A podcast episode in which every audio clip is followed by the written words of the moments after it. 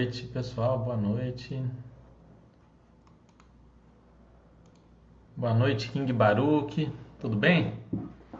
Começando aí nosso chat, pessoal, de segunda-feira.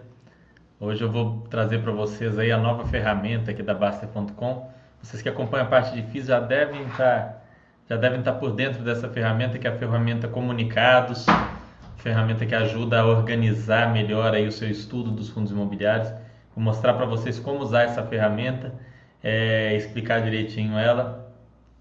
Para quem fez o curso do André agora no sábado, vai ser super super útil para ver. É, é, ele falou muito sobre a importância de ler os relatórios gerenciais e vocês vão ver uma forma aqui que a Baster.com hoje permite que você tenha um controle dos relatórios que você já leu, que você precisa ler. Tá muito legal isso daí, ok? Muito legal, Kim Baruch, a sua pergunta. Vou te responder, até enquanto o pessoal vai chegando. Boa noite, Sazon, meu grande Sazon, nosso sócio aqui, todo, toda segunda participando, sempre aqui na Baster, sempre ajudando a gente aqui. Bom, King Baruch, você está perguntando como que eu decidi investir, né? O que, que me levou a, a começar aí nos investimentos. Deixa eu, deixa eu só pegar aqui e trazer... É, o, essa parte aqui da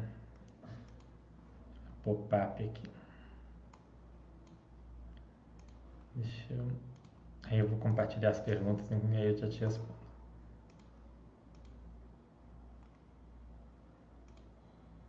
Peraí. Aí, assim acho que dá pra ver direitinho, né? Deixa eu colocar aqui.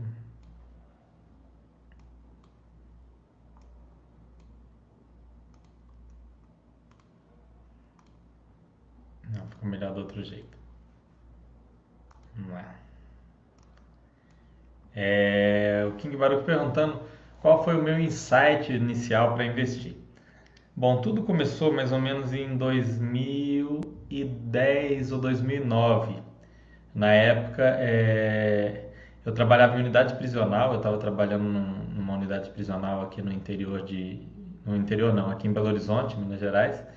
É, eu trabalhava para o Estado, né? era servidor público estadual, e eu vinha num momento de muito aperto, porque eu estava estudando para outros concursos, é, seguia uma lógica de ter alguma reserva, mas nada demais.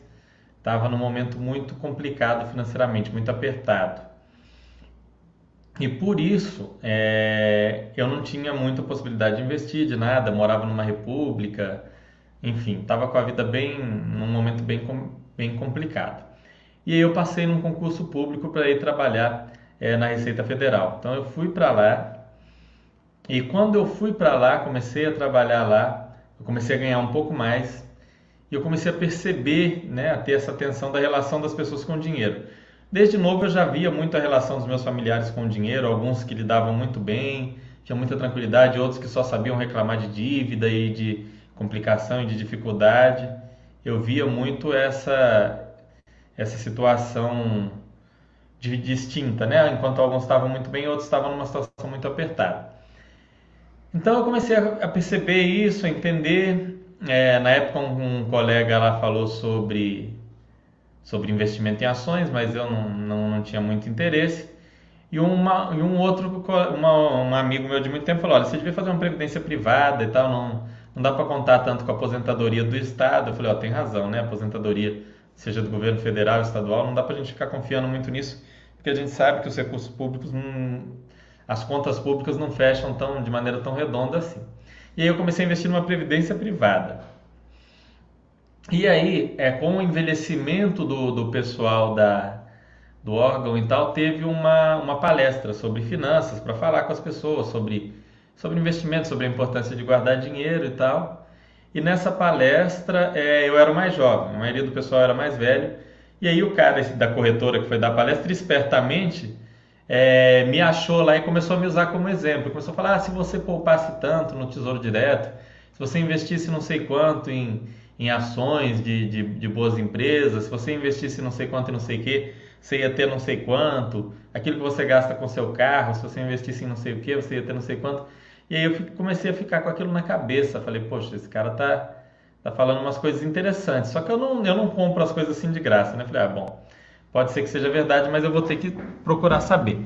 E aí eu comecei a pesquisar. Então eu é, comecei a ler alguns livros, li o, o Pai Rico, Pai Pobre, que todo mundo lê, né? Li livros do Serbase. E nessa de ler livros do Serbase eu encontrei a coleção da Expo Money. Isso foi em 2010 para 2011 eu encontrei essa coleção. E na coleção, né, fui lendo vários livros da coleção, quase todos, eu cheguei no Sobreviva na Bolsa de Valores, livro do Baster. E eu li, e o Baster tem aquele jeito dele, vocês provavelmente já leram os livros dele, né? Mais agressivo, de falando, olha, você vai perder dinheiro mesmo, você vai se ferrar e tal. E eu gostei, eu sempre gostei muito desse jeito direto, da pessoa que fala do problema mesmo, que não fica com muito enfeite. Achei, poxa, que bacana. E aí eu fui a algumas é, na época tinha aquela, aquelas feiras da Expo Money, né? uma vez por ano tinha aqui em Belo Horizonte, e tinha é, palestra com investidores, com corretoras, com empresas. Era até um evento bem bacana, eu achava bem legal.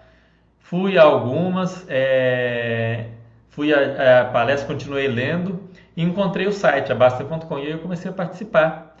E quando eu comecei a participar aqui da Baster, é que eu comecei a investir em ações. Aí eu entrei na Baster nessa mesma época, 11, 12, 2011, acho, 2011 para 2012. E aí eu comecei a investir em ações e em fundos imobiliários nessa época.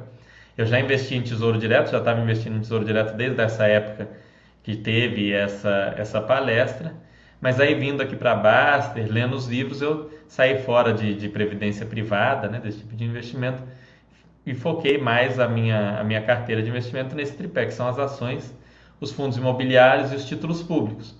E aí o resto, né? Como vocês sabem, comecei a participar bastante do fórum, é, dar meus palpites aqui, meus pitacos, escrevi para revista, até que eu, o Baster me chamou para ser moderador, para trabalhar com inicialmente com renda fixa. Na época era um moderador para renda fixa, um para finanças pessoais, né? É, para FIIs era, era o NOD, na época o André tinha acabado de sair. Então aí eu entrei, é, comecei a, a trabalhar na parte de renda fixa depois a Júlia saiu, aí eu peguei também finanças pessoais, comecei a falar bastante de finanças pessoais. E depois comecei a falar também de fundos imobiliários, fui expandindo aí, né, é, toda essa minha área. E falando em finanças pessoais, renda fixa, enfim, né, em todo esse, esse grupo, pessoal, eu estou agora bolando um curso. A gente vai ter um curso, é, vocês viram o curso do Mili, do André, vai ser mais ou menos nos mesmos moldes provavelmente um curso de meio horário ou de dia inteiro. Eu vou pegar provavelmente período da tarde e ir embora aí com vocês para pegar os conceitos básicos de finanças comportamentais, de mindset para investimento, para aplicação, é, de organização financeira mesmo, passar pelos ativos de renda fixa e pela montagem macro do portfólio, né? Qual que é o papel das ações no seu portfólio, papel das estoques, papel dos fundos imobiliários, papel da reserva de valor. A gente vai pegar tudo isso daí e, e fazer um curso bem bacana para quem está querendo absorver bem a filosofia e começar aí de uma maneira mais consciente no portfólio, entender é, como montar um portfólio e por quê, né? Por que investir, por que montar portfólio, por que montar uma carteira. Mas a minha história foi tudo muito por acaso, pelo que vocês podem ver. Ah, eu fui para um trabalho onde eu via que as pessoas com dinheiro eram ruins, fui para outro depois da mesma coisa, as pessoas não iam tão bem com dinheiro. Tive as palestras que me ajudaram lá que me deram esse clique e dei sorte de no meu caminho de buscar livros para estudar, porque muita gente começa a pegar livros e acaba caindo só em livros de trade ou em certos livros que tendem a afundar ela. No caminho eu peguei é, o livro do Baster, né, que é, é, é o Buy and Hold puro na veia, né, Sobreviva na Bolsa, e vim parar aqui no site. Então foi mais ou menos isso que aconteceu. Boa noite, Misses, mais Misses. Boa noite, Ed Brock. Sobre as emissões, enfim, na sua opinião, quais são os pontos positivos e negativos ao cotista, pensando no longo prazo? Bom, Ed Brock, é, as emissões elas podem ser positivas ou negativas. A princípio, uma emissão bem feita, bem pensada, bem estudada, ela vai ser positiva e ponto. Tá? Por quê? Porque a emissão, primeiro, uma emissão, quando um fundo emite mais cotas, é, ele vai ampliar o portfólio dele, então ele vai melhorar a diversificação. Então, se o fundo tem 10 imóveis e ele do, dobra é, o número de imóveis, viram 20 imóveis, a saída de um ou outro inquilino vai representar muito menos em termos de vacância, em termos de problemas dentro do fundo. Então, o fundo aumentando, ele vai trazer essa tranquilidade da diversificação. A gente vê nos Estados Unidos REITs com centenas e até milhares de imóveis. Aqui a gente não tem ainda um FII com centenas de imóveis. Eu acredito que a gente vai ver isso nos próximos 10 é, anos ou até menos. Mas na medida em que ele faz a emissão, ele melhora a diversificação. Se a emissão for muito bem estudada, ele vai comprar um ativo de qualidade igual ou superior à média do portfólio que ele tem. Então eu tenho 10 imóveis no meu portfólio e eu vou comprar mais 10. Não é que eu vou comprar outros 10 melhores do que aqueles 10, mas eu vou comprar outros 10 que estejam pelo menos na média daqueles 10 que eu já tenho, entendeu? Então eu vou comprar imóveis equivalentes ou superiores, se eu puder comprar melhores, ok.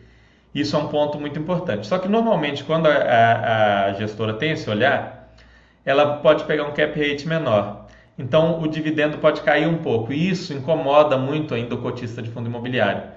Então o cara pensa, ah, fez uma emissão, aumentou e agora o meu rendimento caiu um pouco. Ele não consegue entender que ele pagou um pouquinho por um benefício grande que ele teve de melhora na qualidade do portfólio e de melhora na diversificação. Se o fundo fizer esse dever de casa, ou seja, imóveis melhores ou iguais à média do portfólio, é, aumentar a diversificação, perfeitas emissões. O problema é se ele começar a emitir só para crescer comprando imóveis de qualidade duvidosa, de qualidade abaixo da média do portfólio, é, imóveis que não estão tão aderentes à estratégia do fundo. Isso aí é que o cotista tem que ter atenção. Porque se eu estou fazendo uma emissão, eu tenho um fundo de shopping, eu tenho cinco shoppings é, que são excelentes. E aí eu faço uma emissão e compro um outro shopping muito ruim, isso aí vai, vai trazer uma, uma perda de qualidade para o fundo. Porém, se eu compro um, um outro shopping de uma qualidade é, em equilíbrio com a qualidade dos que tinham antes, eu vou ter um ganho de diversificação sem uma perda de qualidade. Só que eu posso comprar com um cap rate não tão interessante e ter uma pequena queda de rendimento. E isso ainda incomoda muito o cotista e não deveria, pelo menos não nesse momento, porque são ciclos em que os fundos têm a oportunidade de crescer, de fazer emissões, de comprar ativos, e aí pode ocorrer essas reduções de rendimento pode ocorrer outras situações, e tem momentos em que ele fica mais estável, ele fica mais parado com aquele portfólio, e nesse momento vai ter só aquele aumento gradual ali da, da renda, se a economia estiver indo bem. É, se, economia, se o mercado imobiliário estiver indo mal também vai ter queda na renda, é natural, mas não, não tem que se desesperar com a questão do cap rate. Eu vejo que o que o pessoal mais se estressa é o cap rate de aquisição de imóvel. A questão é não comprar imóvel pior, não comprar um patrimônio pior do que aquilo que ele tinha no fundo anteriormente. Ok? Então, no longo prazo, é, principalmente no longo prazo, porque essa preocupação que o pessoal tem de rendimentos é uma preocupação de curto prazo. Então, se ele fizer isso que eu te falei, Ed, comprou imóveis é, iguais ou superiores aos que já tem no portfólio, é, comprou, manteve a estratégia aderente ali a do fundo, no longo prazo vai ser excelente. Você vai ter um, você tem um fundo que você teria 10 imóveis, você tem 21 imóvel deu um problema muito sério um inquilino saiu e detonou o imóvel, aconteceu alguma coisa que vai ficar complicado para o fundo alugar o imóvel tão cedo, você nem vai sentir direito. Agora, se tinha 10 imóveis, você vai sentir muito mais, você vai sentir o dobro. Se tinha 5, você vai sentir muito mais. Então, isso é que é o ponto. Dá para levantar outras situações? Dá. Né? A gente tem várias outras situações. Um fundo de fundo, qual é a lógica do fundo de fundo fazer emissão? Né? Fundo de fundo, o ideal é que ele seja contracíclico, que ele faça emissão em momentos como o de agora, em que teve uma queda, que está tudo em baixa, e não faça em mercados de euforia quando os outros fundos estão fazendo. Nesses momentos ele pode aproveitar o que ele tem para fazer, é, vender um fundo, comprar um, um outro ali, um, num, num direito de subscrição, é uma lógica diferente, tá? Mas na emissão de um fundo de tijolo convencional ou de um fundo de CRI convencional é sempre tentar é, manter a qualidade do portfólio, é, melhorar a diversificação sem deteriorar a qualidade do portfólio. A casa sem presente, mas cabe a nós aproveitar essas oportunidades. Perfeito, é isso, King Baru. Foi, foi muita coincidência, né, as coisas que aconteceram.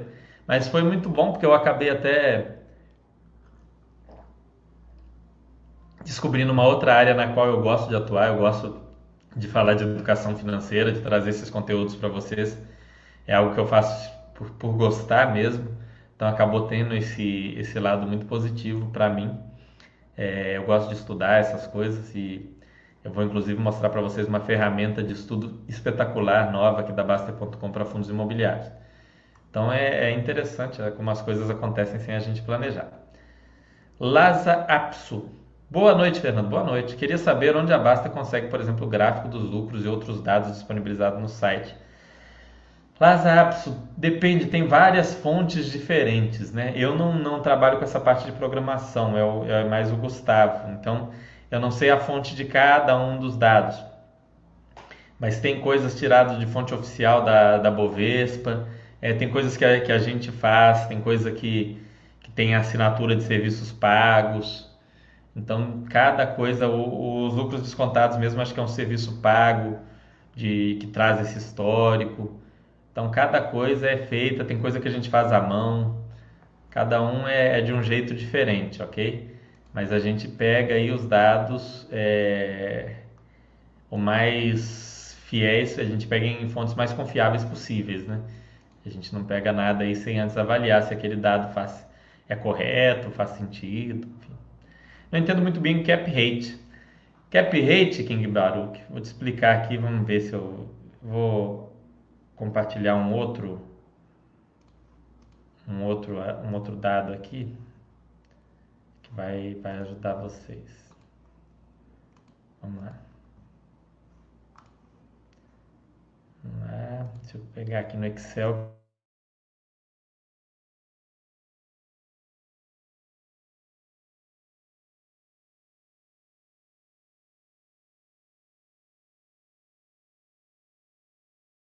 Fica mais... É, vamos lá aqui.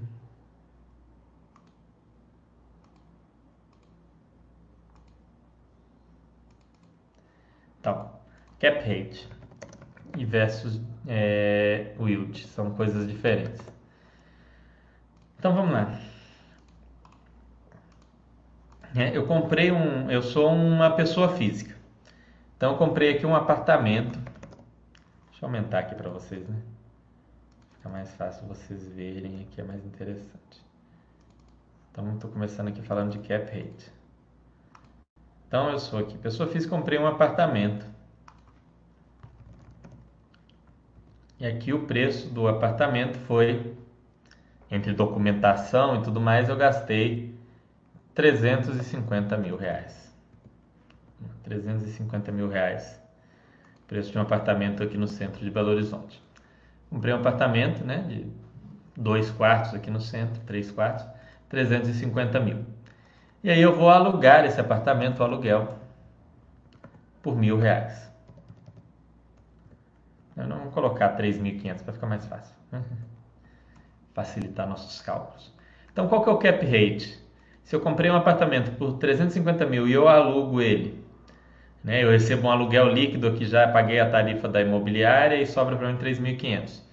Então, o meu cap rate vai ser os 3.500 dividido por 350 mil que é um cap rate de 1%. O problema do cap rate é o seguinte: é, imóveis melhores tendem a oferecer cap rates menores. É a divisão que o pessoal fala high yield, high grade. Então, quanto melhor a qualidade do imóvel, menor é o preço de aluguel que você vai conseguir em relação à qualidade. Porque inquilino normalmente não está disposto a pagar um prêmio muito grande pela qualidade melhor do imóvel. Então, provavelmente, se você pegasse aqui no mesmo lugar um imóvel de 500 mil, você ia conseguir alugar talvez por 4 mil. Talvez ainda, né? Provavelmente menos. Então, você ia ter um cap rate menor, de 0,8% ao mês. Cap rate normalmente é calculado em bases anuais, pessoal. Eu estou fazendo aqui ao mês, mas seria, por exemplo, 500 mil, 48 mil ao ano. Então, daria 9,6 o cap rate. Ok? Essa é a lógica do cap rate. Então, às vezes, né, o que eu estava falando sobre emissões, e aí isso aqui é complementar, eu fiz uma emissão nova, eu sou um fundo imobiliário, fiz uma emissão e comprei, é, comprei um, um imóvel para o meu, meu fundo. O imóvel é até melhor do que a média dos imóveis do fundo, só que os imóveis do fundo estão aqui, ó, eu tenho é, 5 milhões em patrimônio do fundo e esses 5 milhões estão me dando uma renda aí de 100 mil. É 2%. É, é um cap rate, não, ao ano está muito pouco. Vamos lá. É 600 mil, que é algo que existe no mercado mesmo. Então tá aqui 600 mil. Então tem um cap rate de 12% ao ano. Só que aí eu adicionei mais um imóvel, esse daqui já é o imóvel do FII. Né? O cap rate é 12%, e aí tem as despesas do, do fundo e tudo, né? Então eu não vou receber 600 mil, eu vou receber na forma de, de yield é, 480 mil.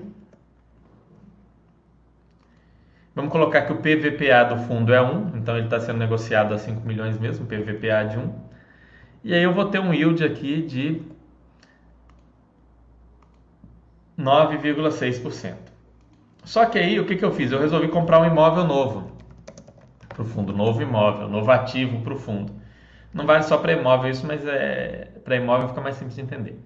Resolvi comprar um novo imóvel para o fundo, um novo galpão, uma nova laje corporativa, um novo shopping. Esse novo imóvel vai custar um milhão. Me custou um milhão. É uma laje lá, custou um milhão. Shopping de um milhão não existe, né? Uma laje de um milhão. E o aluguel dessa laje, né? Aqui a gente tinha um cap rate de, de 12, ele é 100 mil ao ano. Então ele tem um cap rate, né? um cap rate aqui, de 10% tem um QPI de 10%. E aí eu tenho uma nova, um novo fundo. Esse novo fundo, o valor dele patrimonial, ó, somou aqui 5 milhões com 1 milhão, 6 milhões em imóveis. Imóveis. Aqui 6 milhões em imóveis. O aluguel somou 600 mais o 100, ficou aqui 700. O é, a despesa, que a taxa que eu pagava, taxa que eu pagava era 120 mil. Como eu, aumentou aqui, proporcionalmente aumentou, vamos colocar, era, era 120, vamos colocar que aumentou proporcionalmente. O fundo aumentou 20%, então aumentou mais 20%, virou é, isso daqui menos 144, né? menos 144 mil. Então, subiu aqui. E aí tem um novo cap rate aqui. 120. Não, pera aí. 120 mais um quarto de 120. Um quarto é 30. Um quinto, não, pera aí. 120. É, tá, isso, é isso mesmo. É isso mesmo. E aí o novo dividend yield que eu vou ter vai ser esse aqui. Então eu tinha um fundo que tinha, vamos colocar aqui que ele aqui ele tinha cinco imóveis. Agora ele tem seis imóveis. Ele tinha um aluguel total de 600 mil, agora ele tem um aluguel total de 700 mil, mesmo fundo. Só que aí o meu dividend yield, que era de 9,6, caiu para 9,3. Aí o cidadão fica pé da vida, fala: Nossa, que droga de emissão que o fundo fez piorou a situação. Só que por que, que esse imóvel tinha um, um cap rate menor do que esses de cima? Duas situações distintas. Primeiro, é, era um momento diferente do mercado imobiliário, natural, porque o mercado imobiliário muda muito. Mas tem uma outra opção, esse imóvel aqui tinha uma qualidade superior. Né? Ele era um imóvel de um milhão, porque ele tinha qualidade a mais do que os pares. Só que por ele, o aluguel não acompanha o valor do imóvel. Né? Tanto que o Baster sempre fala, para você comprar um apartamento de aluguel, é muito melhor você comprar três apartamentos quarto sala do que comprar um três quartos. Então esse é um imóvel que tem uma qualidade melhor, só que o aluguel não vai ser proporcionalmente maior, vai ser maior, mas não na mesma proporção, tá? É, então você tem aqui um cap rate menor. E aí caiu o seu cap rate, só que o seu fundo é mais diversificado e a qualidade dele melhorou porque ele tem um, comprou um imóvel aqui que é melhor qualitativamente do que os outros cinco. Então o fundo está melhor. Mas no, nos fóruns da internet, no mundo afora, negada vai quebrar o pau, vai xingar, vai falar que é um absurdo porque reduziu aqui o cap, o dividend yield dele. Isso pode acontecer várias e várias e várias vezes. Tá? Em alguns momentos vai até aumentar o yield, porque vai ter Esse imóvel às vezes é tão bom que no momento de mercado aquecido ele consegue reajustar mais o aluguel. Aí o aluguel dele vai aqui num, numa renegociação por causa da qualidade extrema dele para 130 mil. Aí já passou lá. Aí se não tivesse com ele ia estar 9,6, entende? Então é, é importante avaliar essas coisas. Sei que o lucro líquido do ano você consegue nos balanços gerais das empresas, mas como posso conseguir ao longo dos anos para avaliar a empresa? Tem tudo aqui na Baster você tem mais de 10 anos de cada companhia. É, ah, se não tiver mais a Baster, aí você vai ter que arrumar é, Economática, assinar algum serviço desses ou buscar junto às próprias empresas, tá? É, mas a Baster pretende continuar por anos e anos e anos e anos a fio aí. Né? E na medida que você estiver acompanhando as empresas, quando você já acompanha uma empresa, você não precisa olhar mais 10 anos para trás nela. Você vai estar sempre olhando aqueles números do release dos últimos 3, 4 anos. Então você. É, a Baster tem esse, esse volume maior para quem vai entrar, para quem está estudando, mas para o acompanhamento o release é, é o bastante no, no, geral, ok? Você comentou que irá fazer chats de FIIs específicos de segmentos, como exemplos práticos ver o regulamento do FI, ver os relatórios mensais, ver os informes mensais trimestrais. Sim, isso mesmo. É, Sazon explicando aqui que os dados são oficiais da B3, isso mesmo. É, são da B3, só que a gente compila, né? Então é, na B3 não tem todos aqueles dados que a gente, alguns é, são fórmulas e tal. E são e os não recorrentes inseridos manualmente, exatamente como o Sazon falou.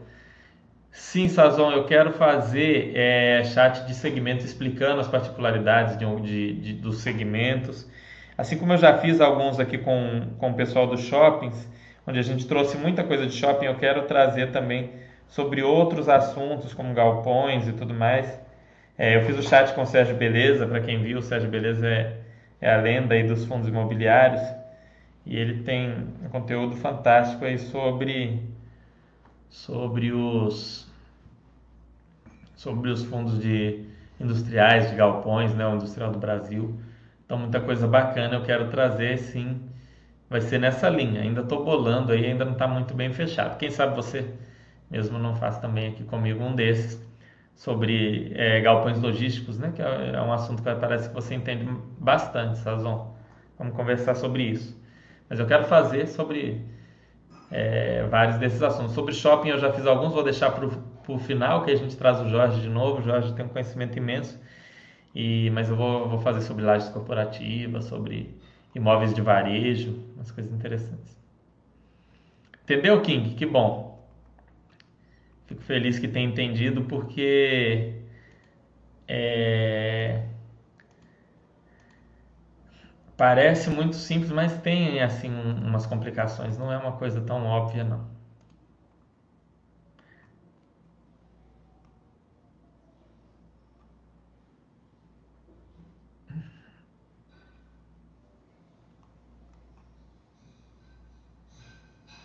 É, o, o serviço que você tem aqui na, na Baster é essa, é toda essa compilação de dados, todo esse estudo, né? Além agora do, dos comentários, das análises. Então é, é,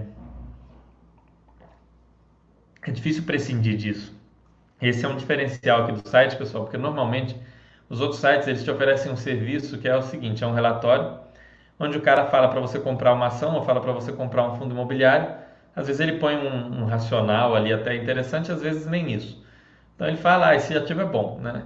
E aqui a gente não faz isso, a gente põe todos os dados, faz algum nível de análise, mas nunca fala para você, olha, esse ativo é para comprar ou esse ativo é para vender. A gente deixa essa decisão final aí nas suas mãos para que você avalie e analise, ok?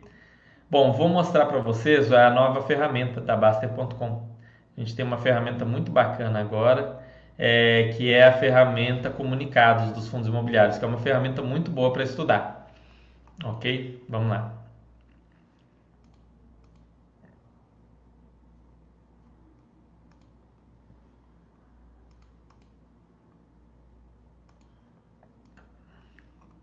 Aqui. Vocês estão vendo aqui a ferramenta. Deixa eu colocar aqui na tela cheia para ficar melhor para vocês verem. Aqui. Vocês vão vir aqui, baster.com, clicar em FIIs e imóveis, é uma ferramenta disponível para os assinantes. E aí vamos supor que você resolveu, ah, vou começar a estudar os fundos imobiliários é, pela ordem do IFIX, que é a que todo mundo costuma recomendar, é que o André recomenda, é que eu recomendo, é que o Giovanni fala aqui também. Você pode ir por ela ou ir pelo rating da Baster também não é ruim, mas você que escolhe. Então resolvi estudar. E eu vi que o primeiro lá do rating, por sinal também é o primeiro do IFIX, é o KNRI. E eu vi o pessoal falando que eu devo ler os relatórios gerenciais do KNRI. Então você vai vir aqui em comunicados, aí você vem aqui em fundo ou documento e você vai digitar aqui o KNRI. E qual tipo de documento que eu quero? Ah, eu quero os relatórios gerenciais, que eu quero ler os relatórios gerenciais. Filtrar. Então, eu tenho aqui os relatórios gerenciais. Agora, nós estamos comentando. Então, por exemplo, se você pegar o relatório gerencial do KNRI de maio, é, eu comentei aqui, falando aqui da distribuição do fundo, da vacância, fiz, fiz todo um, um comentário aqui, colocando os principais pontos do relatório. Daqui para frente deve ter de todos, desses mais anteriores não vai ter. Mas aí você pega e fala, vou estudar o KNRI, que né, achei interessante, é um fundo que eu vou pegar e vou estudar. Então você vem e abre aqui o relatório gerencial, você vai pegar um ano para trás, você pega o de maio do ano passado e abre aqui o relatório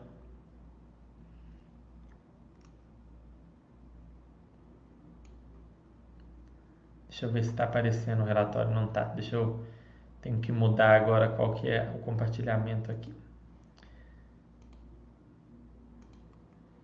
Vou abrir aqui. Para você ver aqui. Relatório mensal. Slide 1. Esse aqui. Esse mesmo. Slide 1. E aí você vai ler aqui. Resolvi começar a estudar o KNE. Então vou lá, o abril de 2019, como é que ele estava? Qual era o objetivo? Gerar renda de aluguel mensal através de locação de um portfólio diversificado de prédios corporativos e galpões logísticos. Então o que, que esse fundo quer? Primeiro, fica bem claro, ele quer gerar renda de aluguel, ele não quer ficar comprando e vendendo imóveis para ter ganho de capital. Locação, ele quer fazer esses ganhos através de uma locação de compra de imóveis. Que tipo de imóveis? Prédios corporativos e galpões logísticos. Aqui está o patrimônio líquido do fundo na época. Você pode ir anotando esses dados, tá? São os principais dados para você ter uma noção. É, o número de cotistas. E aí você vai ver aqui falando que teve aquisição do edifício Diogo Moreira pelo valor de 286 milhões. Você dá uma olhada no imóvel e vai lendo. Não vou ler tudo aqui porque senão eu vou tomar um tempo aqui de vocês. É mais para explicar como que você vai fazer esse estudo com a nova ferramenta da Baster. Aí você vai ler, vai ver aqui o histórico do fundo, vai ver aqui ele traz o, o retorno aí em, em relação a, CDI e tudo mais, algo que eu não, não avalio muito, mas tem aqui valor da cota com a renda, como é que ele vem saindo. Aqui, ó, essa parte é muito importante, a diversificação por estado, Minas, Rio, São Paulo, tipologia, logística, escritório, estava praticamente meio a meio, receita por tipo de contrato, típico e atípico, contratos atípicos mais longos com multas mais pesadas, contratos típicos já são contratos mais, mais curtos, é, índice de reajuste meio a meio IPCA e GPM, GPM é um fundo, é um índice que varia mais, às vezes fica muito alto, às vezes fica baixo. É, ele não é um, um, índice muito estável, já o IPCA ele vai mais, mais devagar, sempre num nível mais moderado. No, fim, no, no longo prazo, os dois tendem a chegar no mesmo lugar. Só que esse acelera e para, acelera e para, e esse aqui vai andando devagarinho. Tá? Então, metade aí GPM, metade IPCA. Na época, o portfólio era composto por 17 propriedades, sendo 9 edifícios comerciais e 8 centros logísticos. E aqui tem toda a diversificação. O setor do inquilino, serviços, financeiro, comércio, indústria, é, vencimento dos contratos, 20% vencendo em 2020, né, e, e, por aí vai. E aí você vai lendo. E ah, terminei de ler esse daqui. Você viu aqui quais são os imóveis, pesquisou um pouco mais, leu a, a página do fundo lá na Basta, que tem muitas informações legais também. Dê uma olhada aqui nos imóveis, ó, tem as fotos do portfólio mostrando esses imóveis. Às vezes algum desses imóveis é na sua cidade, você mora em São Paulo, você vai a algum deles para conhecer. Você mora aqui em Belo Horizonte, você vai na Torre Boulevard lá para conhecer. Você mora no Rio, né? Você vai é, em algum desses imóveis, né? Lá dá para ter uma ideia do que que é. Mora em Pouso Alegre, dá para você ter uma noção. E aí você leu, teve uma noção do, do negócio e vai continuando aqui. Eu vou compartilhar de novo. O ruim desse sistema é que não dá para compartilhar tudo, tem que compartilhar. Vou compartilhar a tela inteira aqui que acho que fica mais fácil. Que aí dá para eu ir passando aqui. E aí eu li aqui, né, o relatório do mês 4 de, né, de 2019, esse relatório aqui referente a 30 do 4, esse aqui que foi emitido em 2 do 5. Aí você vem aqui e põe lido, ó. Você já leu o primeiro.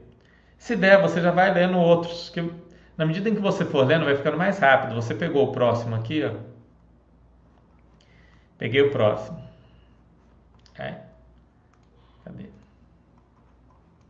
Ó, travou. Não. Então peguei o próximo aqui. Vou ver aqui, tal. Continua a mesma coisa. Isso aqui você vai ver que vai estar sempre igual, porque não mudou o objetivo do fundo. Não tem que analisar isso. Durante o mês de maio não tivemos alterações na carteira de inquilinos. Não teve como, você vai ver a vacância, como é que a vacância está evoluindo. Aqui ele fala que não evoluiu. Você vai ver aqui se as distribuições estão em linha com aquilo que ele que ele está que ele está gerando de receita, está gerando 15 aqui de aluguel, 14 de rendimento, está em linha.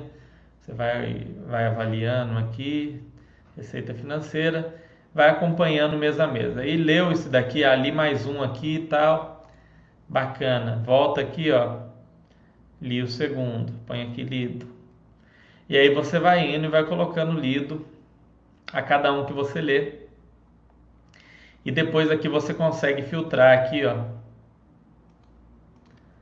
é, lido? Não. Põe só não lido. Aí aqueles que você leu somem daqui. Olha lá, aqueles dois sumiram. E aí você vai vendo, vendo, vendo, vendo, e você vai entendendo melhor o fundo. Isso é uma ferramenta muito bacana, pessoal, que a gente já está há algum tempo para implementar. Conversei com o Giovanni, falei, olha, a gente precisa disso. É, ele conversou com o Gustavo, a gente bateu um papo e ficou honestamente, é, a forma como o Gustavo e Giovanni colocaram isso aqui, como o Gustavo fez, ficou melhor do que eu tinha é, imaginado, bem melhor. Porque o fato de você poder colocar o lido e a gente está fazendo os comentários e você lê o comentário, isso aí já faz muita diferença para vocês. Então hoje, se você já está investindo no KNRI, você entende bastante do fundo, você provavelmente mês a mês vai poder ler só o comentário aqui e ficar tranquilo.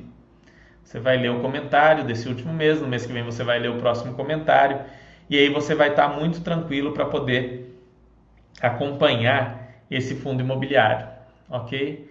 É, e aí, se você vê alguma coisa que você achou estranha no comentário diferente, você pega e lê o relatório completo.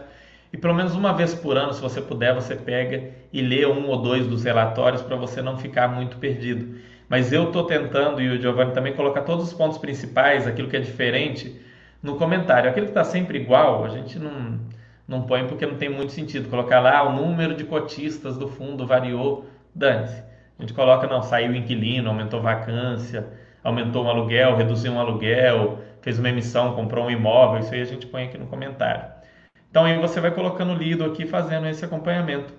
Não vale só para o relatório gerencial, se você quiser é, acompanhar o informe mensal, o informe trimestral também está aqui prospecto, você pega aqui também. É, tudo isso você consegue achar aqui, ó, perfil do fundo. Você quer ver aqui perfil do fundo, não é todos que tem isso, então você pega aqui o perfil do fundo. Tem aqui ó, outras informações, perfil do fundo, né, o HGRU, tem aqui. Perfil do fundo, código de, de, de negociação, código CVM, valor inicial da cota, quantidade de cotas inicialmente emitidas, tem tudo isso aqui. Você pode dar uma olhada para conhecer um pouco melhor o fundo. Então, isso vai ser uma senhora ferramenta para vocês estudarem, porque vocês vão ter um controle aqui daquilo que vocês já leram, já estudaram. Porque eu mesmo acontecia, eu pensar, nossa, será que eu li o relatório do, do fundo desse mês? Não lembro. Aí eu ia, lia de novo, aí não lia, esquecia, lia dois, depois não ficava um tempo sem ler, me perdia, podia acontecer. Agora com essa ferramenta aqui, vocês não, não tem não tem isso, você leu, terminou de ler ali os pontos principais, marca aqui o lido, pronto, mês que vem tá outro ali para você ler, e assim você vai pegando toda a história dos fundos que você investe, ok? Vai ser bem legal para vocês. Vamos lá tentar bater um papinho aí com vocês. Ver o que vocês estão me perguntando aqui.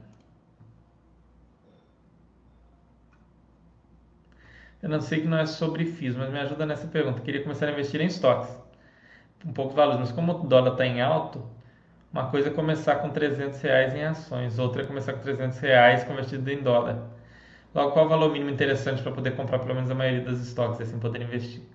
Olha, Laza, é, é, legal você dar uma olhada no chat do Roia, porque isso teve umas mudanças, porque mudou a corretora, é, tem, tem agora corretora aqui no Brasil, o custo diminuiu mas 300 reais, é, se for para você fazer assim, melhor você esperar um mês do seu 13 terceiro, por exemplo, que você tem uma renda maior e colocar. Normal, a gente falava em um aporte de 3 a 4 mil reais para aportar lá no exterior.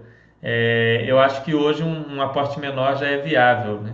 1.500, 2.000 reais eu acho que já é ok, mas 300 reais ainda é um aporte muito pequeno para você é, fazer lá até pelo, como você falou, pela cotação do dólar, ok? Mas assim, estou falando de um assunto que quem domina é o Roy, então aconselho aí, tem um curso dele aqui online gratuito para assinantes. É, tem todo um, tem um livro aqui gratuito dele também, vale muito a pena ler. E vai ter um curso dele também em breve, vale muito a pena para vocês darem uma olhada é, no conteúdo. Eduardo Cuca falando que é uma nova, que gostou da ferramenta. Que bom, Eduardo, que você gostou. Eu achei excelente também. Até para eu mesmo estudar ficou bem mais fácil. Era meio complicado ficar catando relatório nos murais da Basta, o pessoal reclamava com razão, era meio chato. Mas agora não tem, não tem desculpa, agora está muito fácil. Política de investimento, será que seria interessante ver no regulamento? Por exemplo, poderia ser também para ativo industrial. Vale sim olhar, Sazon. Eu olhei tem no meu livro, eu não me lembro de cabeça. Mas é, ele não, não delimita tanto assim para galpão logístico necessariamente e para, para é, lajes. O próprio gestor do fundo tem dado entrevistas e ele falou uma coisa interessante que é o seguinte, olha, a gente não está indo para outras áreas como por exemplo shopping porque a gente não vê a gente não gosta de comprar e ficar na mão dos outros, a gente gosta de mandar nos imóveis que a gente tem. Então, se a gente acha um bom negócio onde a gente possa ter o controle, fazer um, um, trazer um retorno que a gente acha adequado ao cotista, a gente pode vir a comprar. Então, eu acho que eles são abertos até em um momento mudar esse regulamento para incluir hospital ou, ou, ou, shopping ou qualquer outra coisa. Só que não é o que eles veem de interessante, não é o que o que o fundo vem praticando, né? pelo tempo que o fundo tem, eu acho que é bem provável que ele fique preso nisso daí. Mas como a Quineia também não, não se vê montando um outro fundo de imóveis, pode ser que em algum momento abra para outras possibilidades. Né? Até pouco tempo ninguém falava em fundo com imóveis de supermercado, né? hoje já é uma realidade e uma realidade bem interessante. Tem imóveis aí do Pão de Açúcar, no Rio Bravo Varejo, tem a Rede Big lá do Walmart, do, do CSHG Renda Urbana, né? HGRU. Então muda, né? É, ele tem essa política, só que a política está resumida ali, né? A política no, no estatuto ela é mais extensa. Tem ali no cantinho, igual a gente falou. Mas ele já falou que pode ser que em algum momento eles mudem isso, se eles acharem interessante entrar em outra, em outra área aí, eles chamarem uma assembleia para alterar isso daí. Mas não, não, honestamente eu não acho que vai acontecer, não. Pode ser que aconteça, né? mas eu não, não acho. Não vejo acontecendo tão cedo. É, então, pessoal, vocês gostaram da ferramenta? Viram que ela é realmente bem útil para vocês. E essa parte da gente comentar, eu e o Giovanni estamos comentando, no começo é, vai ser uma coisa mais restrita, né? Porque é, vai ser os mais novos e tal, então não vai ter tanta coisa comentada. Com o passar do tempo, vocês vão ter uma série de relatórios comentados, com informações detalhadas. Eu sempre tento colocar nesse comentário se o rendimento do mês foi compatível com as receitas geradas pelo fundo, que é um dado importante que vocês têm que ter. É, a gente fala de vacância, né? Traz informações. É o King falando que você acha FIIs de renda que após emissões começa a fazer algum desenvolvimento. FII que faz desenvolvimento tem que ter isso no regulamento, King. É, eu acho que pode ser interessante. Qual que é a, a vantagem do desenvolvimento para renda em relação a simplesmente renda?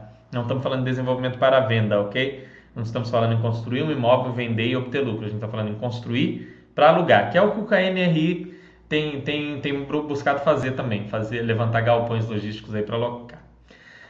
É, o desenvolvimento para renda ele tem um risco maior do que simplesmente renda, mas ao mesmo tempo ele tem um potencial de retorno maior. É aquela história do cap rate. Enquanto eu, comprando imóvel logístico, eu vou ter um cap rate de 9, se eu construir o meu imóvel logístico, eu posso ter um cap rate de 11, de 12, de 13, um cap rate maior. Então, é, o desenvolvimento é interessante, só que ele tem um risco. Durante aquele período que eu estou montando o imóvel para aquela empresa, ainda que eu faça o contrato atípico, a empresa pode quebrar, pode ter algum problema, ou, ou a demanda pode mudar, pode acontecer uma série de coisas. Por isso, quando o fundo fica maior, ele começar a fazer desenvolvimento para renda com ele já grande, com ele já robusto, é mais interessante por quê? Porque impacta menos, aquele desenvolvimento impacta menos no fundo como um todo. Então ele dá certo, ele traz um upzinho ali para o fundo, mas durante aquele período de desenvolvimento não vai atrapalhar o fundo. O que, que era comum antigamente? Vou fazer um fundo de desenvolvimento para renda. Então eu pego, lanço o fundo e dou uma RMG, que é a renda mínima garantida. Ou seja, eu vou pagar um aluguel sem imóvel, sem nada, eu vou estar pagando para o cotista um rendimento. Aquilo era um, um pepino danado, aquilo depois que o imóvel ficava pronto não conseguia alugar pelo mesmo valor. Era um rolo danado. Esse sistema de um fundo já maduro desenvolver me agrada muito mais do que o fundo começar desenvolvendo. Por exemplo, um fundo novo agora de desenvolvimento para renda. Eu vou torcer mais o nariz do que ver um fundo antigo que já tem uma expertise, que já está meio calejado, resolvendo desenvolver um imóvel para renda. É... Essa sua ideia, King Baru, que foi dada semana passada, o pessoal está tá avaliando de implantar essa ideia de ficar parecendo que você tá, não aparecer que você está atrasado nos estudos, tá? É, vai ter sim esse, esse, essa mudança. Boa noite, Mutz.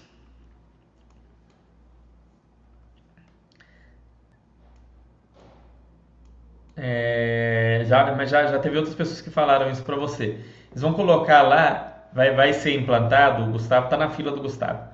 A periodicidade para você ter isso, tipo, se você não, não, não avalia há um ano, ele vai dar que você não não estudou, né? Por aí agora você quer colocar trimestral, aí ele vai avisar trimestralmente. Você quer colocar semestral, ele vai te avisar semestralmente. Vai ser implantado isso aí. Eu não sei como é que está na fila, porque são Tá, o site está em constante melhoria, né, pessoal? Está sempre trazendo alguma coisa nova, então tem. Né, o programador também ele tem suas limitações, ele vai fazer uma coisa, depois outra, depois outra. Então vai sair isso daí. Agora, esse essa ferramenta nossa dos fundos imobiliários aqui está bem bacana e vai te poupar tempo. Então, você vai poder gastar minutos. Ah, eu tenho uma carteira de 20 fundos imobiliários, sem nenhuma brincadeira. Você vai conseguir fazer uma revisão em duas horas por mês ali com, com os nossos comentários. Você vai pegar o, o, os, as atas de assembleia, os negócios todos comentados, ler do fundo, é, de cada um dos fundos e em, em, meia hora você leu aí três, quatro, cinco fundos. Um dia por mês você, você, você vê tudo. Um dia assim, duas, três horas. Caso de ações, deve esperar cinco anos para começar a ver os dados da empresa, beleza? Beleza, é isso mesmo. No caso de FIIs, também esse prazo dá para investir com dois, três anos se tiver bons dados. Eu no FII, é, eu vou pelo seguinte: primeiro, histórico do gestor. Eu gosto desse gestor, eu acho que esse gestor vem fazendo um trabalho bom em todos os fundos dele. Começa aí. Então, se o gestor é bom, eu vou começar a estudar o fundo antes. Eu não vou esperar dois, três anos, eu, eu posso olhar. E aí eu vou avaliar o fundo novo com um olhar mais crítico. O fundo que é mais novo, eu vou analisar melhor. Eu vou ser mais chato eu talvez mande um e-mail para o gestor, talvez até faça um telefonema, vou pesquisar um pouco mais, vou ler os relatórios todos. Ah, o fundo tem menos de dois anos, vou ler todos os relatórios, não preciso ler só os 12 últimos. Ele tem 16 meses, vou ler os 16 relatórios. Vou ver como que, aquilo, que ele foi evoluindo, vou ver como é que estão os contratos. Porque se é um fundo de contratos atípicos, daqui cinco anos ele vai mudar muito pouco. Um fundo, de, principalmente se for gestão passiva, né? aí que não muda nada. Mas se for gestão ativa, ele vai fazer emissões. Então a gente vai ver qual que é o objetivo do gestor em termos de emissões, que, qual que é os imóveis que ele está buscando, que tipo de imóvel, que tipo de negócio. Né? É, a Rio Bravo agora está fazendo webcast dos maiores fundos dela. Então, ah, eu quero ver o Rio Bravo Varejo, o Rio Bravo Educacional, o Rio Bravo é, de Lages, né? o Renda Corporativa e tal tem lá o logística, tem lá um, o webcast deles. Então vou, vou ouvir isso, ver o que, que eles falam. Como isso é, um, é uma prática recente que a, a Vinci tem, agora a Rio Bravo também, pouca gente pergunta, então você pode mandar manda lá sua pergunta, é, sem medo de que pareça tola. Então você vai e pergunta, eles vão te responder, vão te atualizar, você vai poder escolher melhor e aí você tem essa confiança. O que eu tenho mais pé atrás é quando é gestor novo, sem, sem histórico, e fundo novo, sem histórico. Aí tudo é novo, você fica meio perdido, né? Aí você vai ter que procurar saber sobre o gestor, da onde surgiu, você vai ter que pesquisar mais e vai ter, vai, e aí você pode até resolver investir, mas aí o ideal é que você comece bem pequenininho, porque você não vai ter esse conhecimento. É... Vocês são férias, sem pressa, muita coisa para mudar todo dia. É... King Baruch, é, a, a, ideia da Baster é essa, é trazer a ferramenta para simplificar ao máximo o estudo do investidor, porque a gente sabe, a Baster poderia trazer mil e uma ferramentas mais complexas e tal, mas a, a ideia do Baster é sempre simplificar, porque a gente sabe que uma coisa complexa as pessoas tendem a não acompanhar, a não analisar, a não estudar. Não adianta você querer criar um super mecanismo complexo que não vai resolver. Igual você falou, você olha uma vez por ano, então o que, que tem aqui para as pessoas que olham uma vez por ano? Tem aquele resumo. Saiu o trimestral da ação, dá para você abrir lá a aba resumo, que você olha em dois minutos. Você pode olhar aquele resumo trimestral e aí, uma vez por ano, você pega e lê lá o comentário anual do, do Eduardo, o vídeo anual do Eduardo, o vídeo anual do Basta. Tá ótimo. Principalmente se for as empresas super pass. E aí, se você quiser saber alguma coisa mais detalhada, você lê um release, né? Eu sempre digo o seguinte, pessoal: o maior estudo, é, pra, seja para comprar fundo imobiliário, seja para comprar ação, estoque, o estudo deve ser feito antes. Faz o estudo antes, avalia antes, porque se você estudar bem antes, você vai ficar muito mais tranquilo. O acompanhamento depois é muito mais tranquilo. Se você sabe o que você comprou, você sabe as características daquele ativo, você comprou consciente, o acompanhamento é bem mais fácil, bem mais tranquilo. Se você comprou no Oba-Oba porque o seu vizinho falou, o seu colega de trabalho, porque você viu que o preço caiu, que o preço subiu, qualquer outra coisa é, assim de, de momento, você tem uma tendência maior a fazer besteira, a errar. Então faz aquele estudo mais reforçado antes de entrar no ativo, aí entrou, faz seu acompanhamento trimestral, semestral, anual, um acompanhamento mais tranquilo, para para ler mais se você achar alguma coisa estranha, aí você vai mais, atrás e tal. Eu não, não sou de ficar muito em cima, eu vou atrás quando eu vejo alguma coisa diferente. Tem algumas informações que eu estou querendo pegar com gestores, que é umas dúvidas que eu e o André tavam, estávamos discutindo outro dia. É, eu vou procurar saber com os principais gestores como que funciona. É, só para vocês terem uma ideia, é a parte da linha d'água na, na taxa de na taxa de performance. Não sei se vocês já ouviram falar em linha d'água, tem até sobre isso no meu livro. Então, a gente vai procurar entender, buscar mais informação de como que essa linha d'água está sendo utilizada. É uma, uma coisa que eu vou buscar junto aos gestores agora, talvez telefonar, com certeza mandar e-mail para todos os gestores aí. Então, a gente vai procurar trazer mais informação para vocês. É o meu livro, o André está dando uma revisada para mim, até agradecer ao André, e eu vou trazer, vai, vai, vai sair mais atualizado aí o livro de fundos imobiliários, vou trazer também mais um ou dois estudos de caso trazer uns estudos de caso de uns fundos aí interessantes que o pessoal vem, vem gostando, que vem fazendo sentido nas carteiras aí. Então vai ser bem legal. Não deixem de, é, de ler, vocês que são assinantes aí, tem a, a oportunidade de ler gratuitamente. Quem não é assinante, mas quer ler o meu livro, tem o link aqui no YouTube para você comprar lá na Amazon, tanto o livro sobre finanças pessoais e investimentos de maneira geral, quanto o livro específico de fundos imobiliários. Tá o link aí, deem uma lida, vai ajudar vocês a, a, a comprarem, a investirem aí, vai ser bem bacana, ok?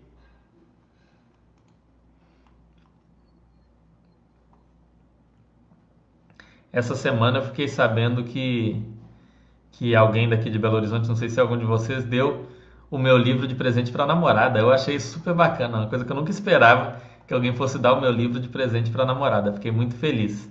Né? Se você que, que teve esse gesto, é, tá aí, fico grato é, pelo, pela oportunidade aí de, de ajudar na vida financeira do casal, né? Fico muito grato. Bom, pessoal, vou encerrando aqui então. É, não deixem de usar essa ferramenta que eu mostrei para vocês. A gente vai trazer mais, vai, vai, vai começar a preencher mais ali, fazer mais análises. Eu quero completar de maio para cá todos os, a gente tentar comentar pelo menos todos os relatórios gerenciais e comentando tudo que a gente for conseguindo ali é, para vocês terem esse esse conteúdo e não deixem de, de participar, ok? Se tiverem dúvidas, tem lá Pergunte ao Consultor, podem me perguntar. Tem também o fórum, podem perguntar. Tem tudo, tudo tá tudo lá disponível para todos vocês é, lerem ali, perguntarem aprenderem. A gente disponibiliza aulas particulares também e vamos trazer o curso. Eu vou trazer o curso do Adeus Previdência Vai ser um curso principalmente focado no mindset, em criar no investidor aquele preparo para investir, aquele mindset adequado, aquela disciplina para colocar o dinheiro nos ativos, para fazer tudo direitinho, ok?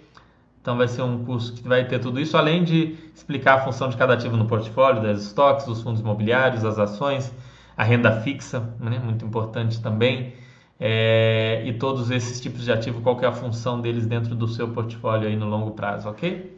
Então, pessoal, uma boa noite para vocês, uma ótima semana. Talvez tenha mais chat essa semana, mas eu não garanto. É, espero que tenham gostado, que tenham aprendido alguma coisa e a gente se vê é, no, no mais tardar na segunda-feira que vem, ok? Um grande abraço e até mais.